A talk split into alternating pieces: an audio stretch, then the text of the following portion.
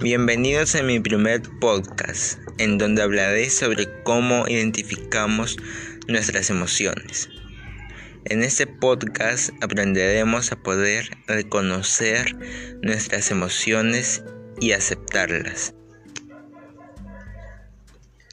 A través de nuestras emociones tenemos acceso a un conocimiento de verdad valioso sobre nosotros mismos ya que representan una parte fundamental de nuestra identidad y nos sirven de guía para llegar a nuestra propia felicidad.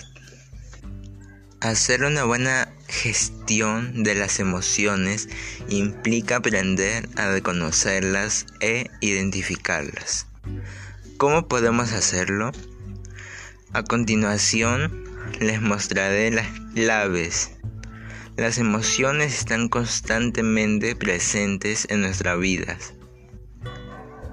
En toda experiencia y recuerdo siempre se aloja alguna emoción. Muchas veces vivimos sin ser conscientes de nuestro mundo emocional.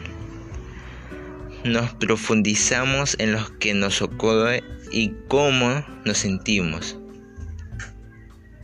descuidamos e infravaloramos lo que se supone identificar nuestras emociones y sentirlas. Esto sucede porque nadie nos enseñó a gestionar nuestras emociones.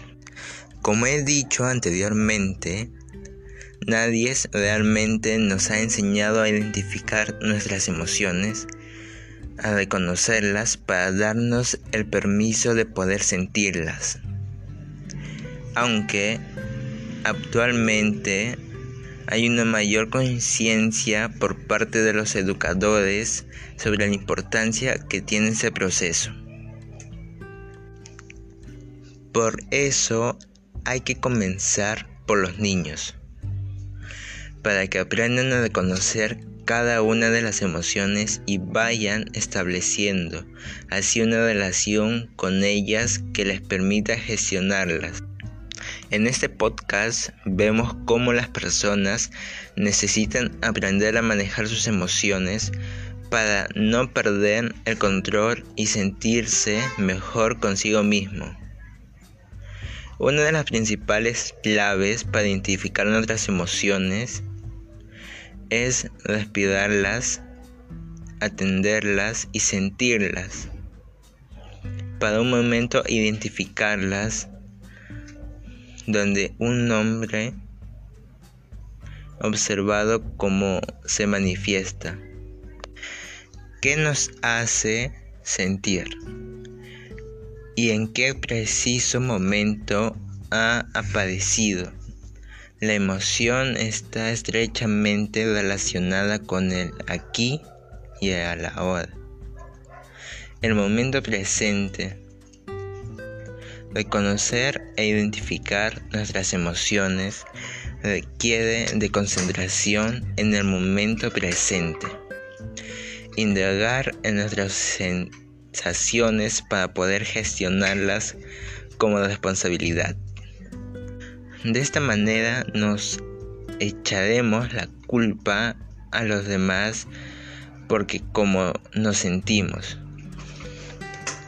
ni reprocharemos ni exigiremos, nos haremos cargo de que nosotros sentimos, para fluir con las emociones dejando que aparezcan y se disuelvan dependiendo de la necesidad de cada momento.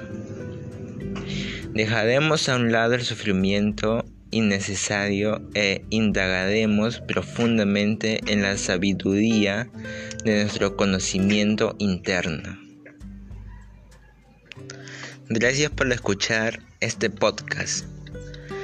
Y recuerda, cuanto más abierto estemos a nuestros propios sentimientos, mejor podremos leer los de los demás. Daniel Goleman